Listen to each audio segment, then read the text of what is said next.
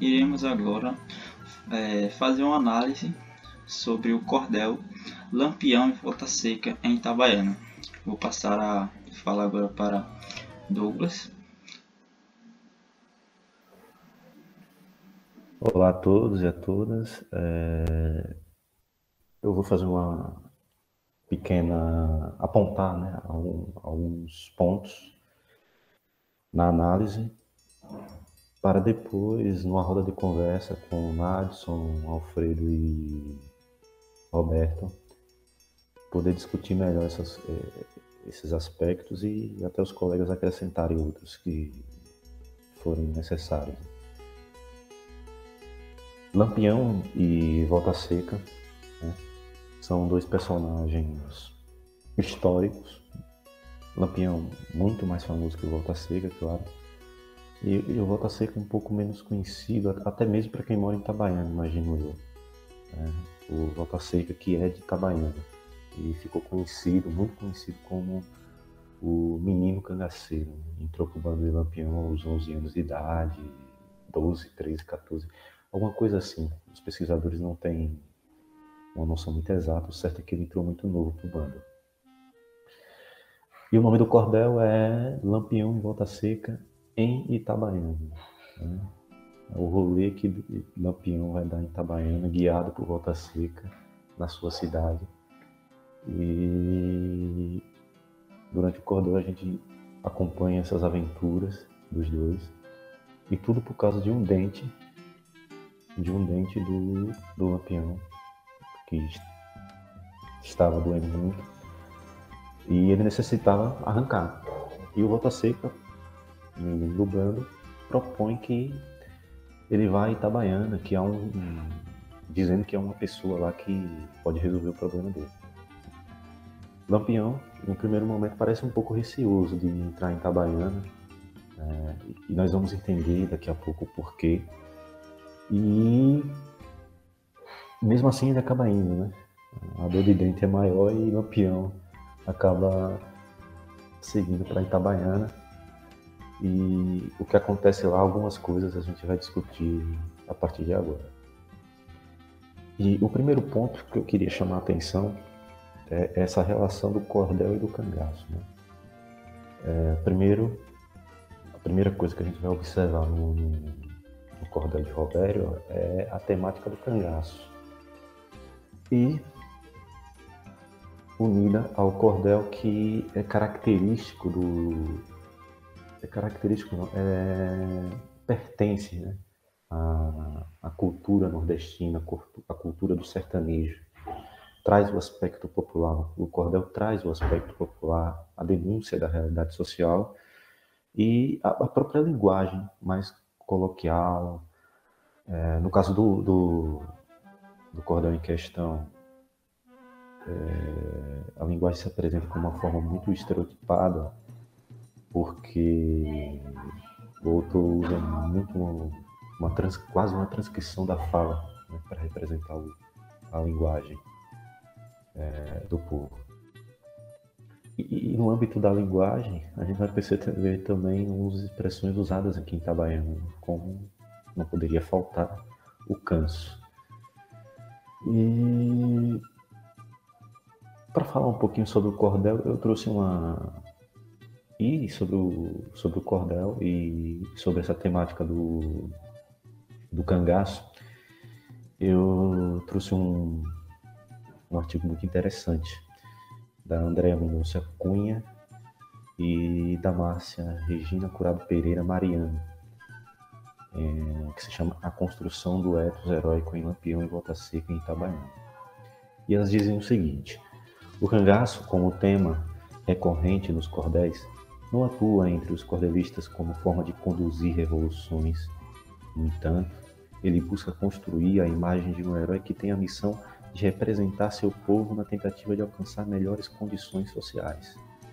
Então, essa, essa questão das condições sociais que eu acabei de me referir, da denúncia. É... E nesse sentido, o herói mais recorrente representativo da literatura de cordel é o lampião, né? são os cangaceiros.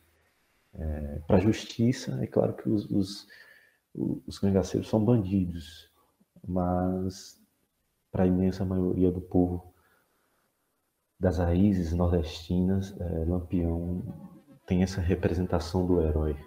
Né? E ainda sobre essa questão, é, sobre essa questão do, do herói, da representação do herói, a Eleusa Dias de Souza, em a representação do cangaço na literatura de cordel, nos diz que a história de Lampião é contada com elementos constituintes da realidade e ficção. Assim, o rei do cangaço, do cangaço é exaltado como figura heroína na, na literatura de cordel. Né? Isso em base ao que eu disse sobre o, o Lampião com essa representação de herói.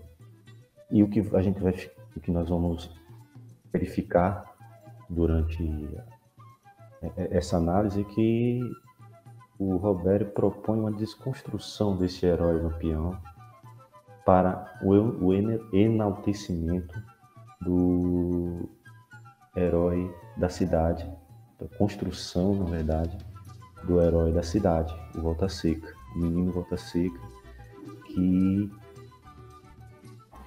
é, da, é, de, é de Itabaiana. Né? Então a gente tem a união aí do herói, do, do histórico,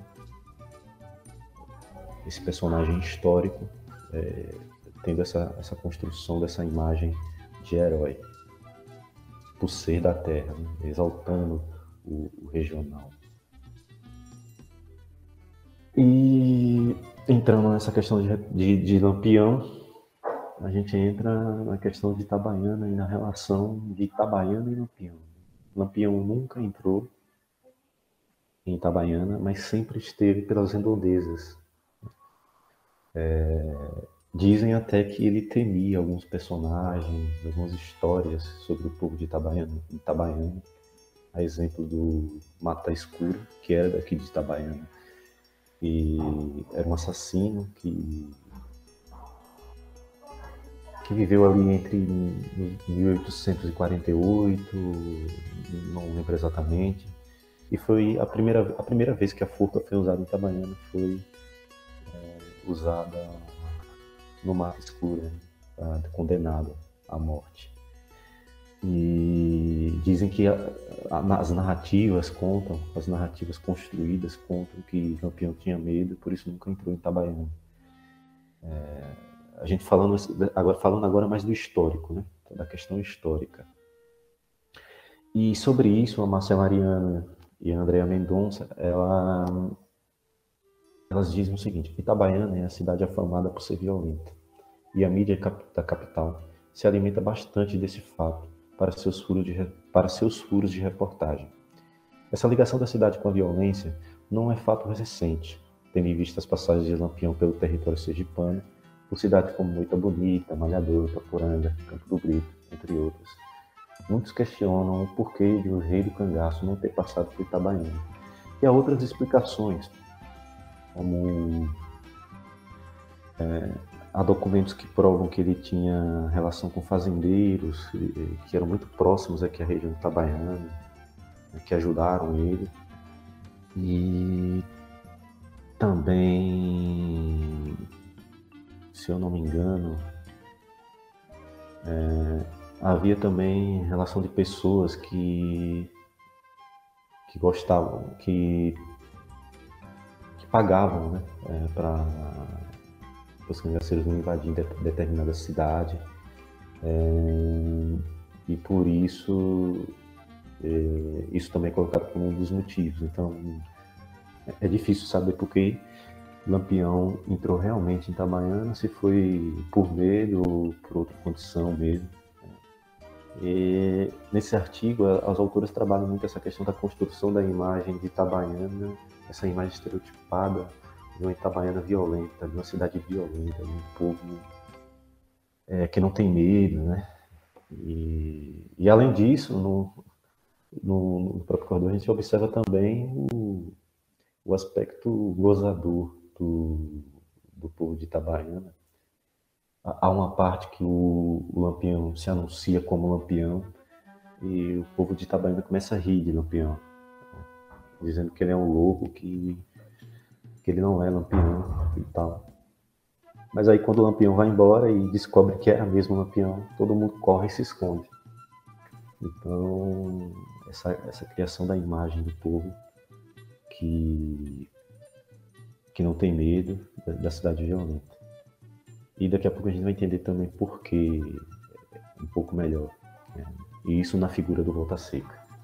E falando sobre o Volta Seca, o menino cangaceiro, como eu já falei, é, é um personagem histórico que nasceu na, na, na Itabaiana Grande, no povoado Saco Porto, e se tornou cangaceiro muito cedo.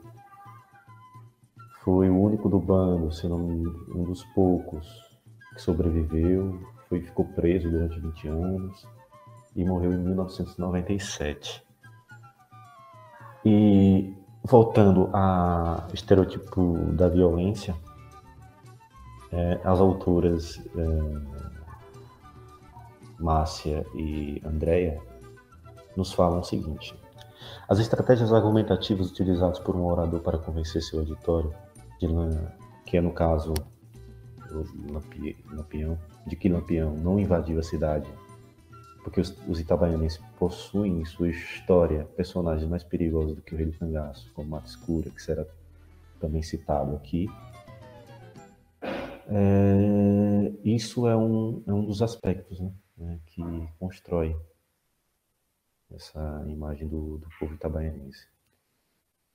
Assim, na literatura e na imprensa local é recorrente o enaltecimento da imagem de bravura e valentia dos itabaianenses, e a afirmação de que o povo tem orgulho de sua cidade e de sua gente. É, e Volta Seca vai ser construído como o herói, o grande herói da história. Né?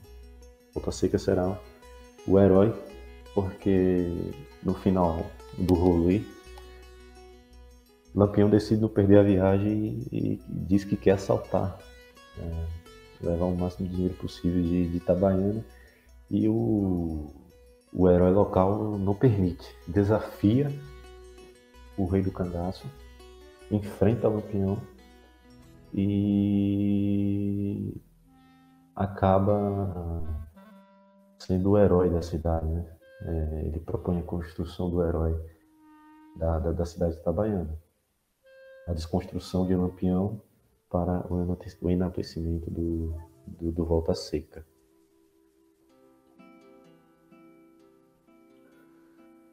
Nisso, o, o Volta Seca, ele, ao se posicionar contra o, o Lampião, ele propõe um sacrifício, né? porque desafiar o, o rei do cangaço seria praticamente colocar em sacrifício a sua, a sua participação no cangaço. E mesmo assim, para proteger sua cidade, ele enfrenta o, o, o, o Lampião. E as autoras dizem: enfrentar seu chefe ainda é um argumento de sacrifício, visto que seu espaço no cangaço seria ameaçado por esse ato heróico. A desconstrução do herói, essa parte, o Lampião recua e diz o seguinte: não vou brigar com o menino, mesmo sendo intransigente. Lampião teme a bravura do povo de Itabaiana, vai embora.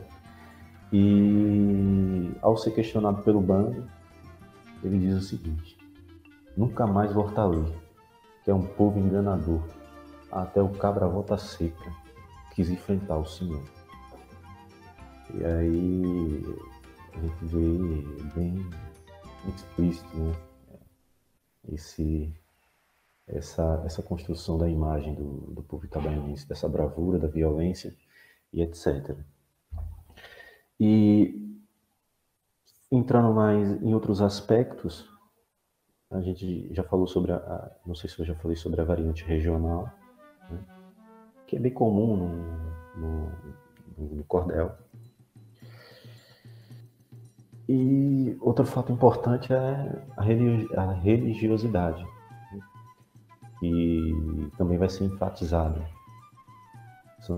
ele trabalha muito esses, esses elementos, em cima desses elementos todos que eu citei, e a religiosidade não poderia deixar de estar presente. E ele começa o cordel da seguinte maneira: Veja então, caro leitor, como é bom ser cangaceiro, noite e dia caminhando, parecendo forasteiro, na terra de Santo Antônio, o santo casamenteiro. E, e assim ele inicia esse passeio por Itabaiana.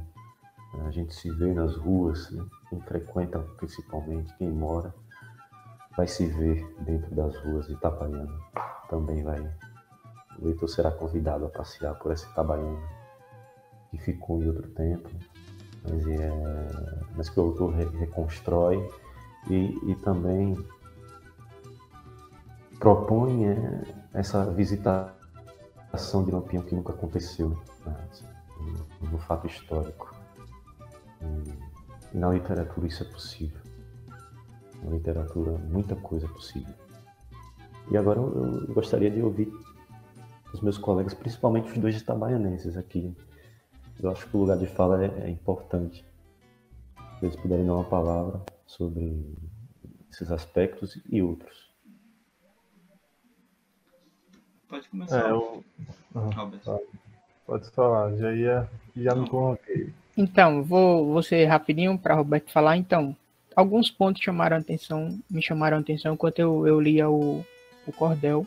Um foi o que Douglas falou, a, a maestria com que Roberto conseguiu transcrever a cidade de Itabaiana para o papel. Enquanto eu lia, eu, eu me imaginava claramente nas ruas. Eu consegui, me, mesmo sendo um Itabaiana mais antiga, eu consegui me imaginar perfeitamente no, nos locais que ele descreveu o conto dele. Então, a descrição local dele para mim foi muito boa. Outra característica que chamou minha atenção foi como ele tratou o itabainense como um povo gozador. Que Roberto sabe muito bem, mas Douglas e Nathan sabe também, porque já estão aqui há quase três anos, como o itabaianense é um povo que gosta de brincar, que gosta de mangá. É um povo que, se você deixar, ele vai brincar a todo momento. Vai, vai. Vai. E outro ponto que chamou minha atenção foi como ele conseguiu passar para o papel a linguagem do itabaianense também, através de expressões, xingamentos. Para mim, isso também foi outro ponto que chamou muito minha atenção. E você, Roberto? É, assim, o ponto que mais chamou a atenção foi a, é, a galera na praça da igreja, no, no cordão, a cena que, que tá todo mundo mangando de lampião. Simplesmente, tá ligado? Tipo, mangando de lampião. Tranquilo, tipo. Mas representa muito a, a, a, o povo itabanense, a alma do povo itabanense. Não sei se posso dizer alma, mas nesse sentido, velho, representa muito, pô, essa zoeira com o que for, pô, o que for, não tem. É manga, simplesmente manga, mesmo que seja lampião, tá ligado? Essa foi uma parte que muito chamou atenção, até por ser na Praça da Igreja, pô. Que é um ponto famosíssimo daqui, pô. Todo mundo já foi, né? Já passa por ali, já foi, eu passo direto por ali. É muito. Repre... Nossa, sempre que eu vou por ali, às vezes eu lembro, tá ligado? Do cordel, assim. É muito bom e, e, e como vocês falaram, representa muito essa, essa coisa do sarcasmo da, da, da mangação do povo daqui e também no cordel fica presente assim a, a religiosidade também e a violência pô. são três assim três aspectos que, que, que marcam pra caramba o, a Itabaiana né pô religiosidade violência e mangação pô é a trindade que forma o o espírito de pô é muito isso aí eu achei que o Roberto representou muito isso. É, tanto é que em alguns aspectos você mesmo se vê assim, em parte do no, no, em parte dos cordéis e tal. Então eu achei muito massa esse sentido assim. Sem contar a forma que ele elevou Volta Seca herói do, do, da história do, do cordel, né? Foi maravilhoso. Como o Lampião ficou de coadjuvante, tipo. Isso é muito. Isso foi muito bom, pô. Foi muito bom. Ele Enfim, recomendo que leiam um cordel para quem escutar esse, esse, podcast. Digamos que ele conseguiu captar a essência de Itabaiana, de Itabaiana e do Itabaianense. Sim, pô, digamos, digamos não, para mim ele captou, velho, total. Para mim também.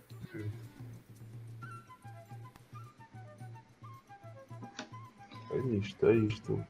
Eu diria que é, tudo que vocês falaram aí dele captar, a coisa de Itabaianense e tal, se deve também que ele menciona né, a avó dele lá no início, que desde criança ela contava histórias assim, é, e acredito que isso influenciou muito. Né?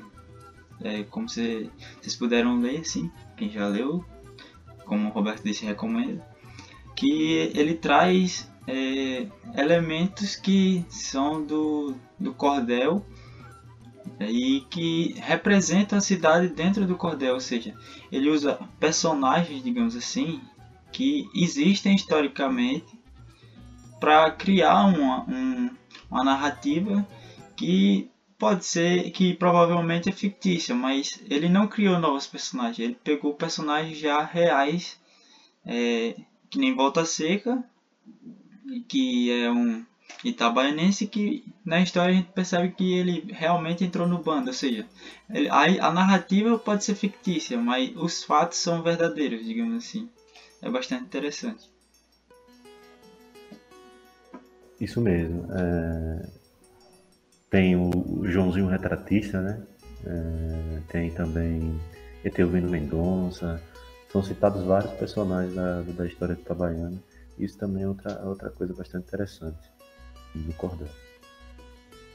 Isso se dá como o currículo né, de Roberto, como Alfredo já citou, ele exercer vários campos de pesquisa. Então acho que por causa disso ele conhece bem a história, digamos assim.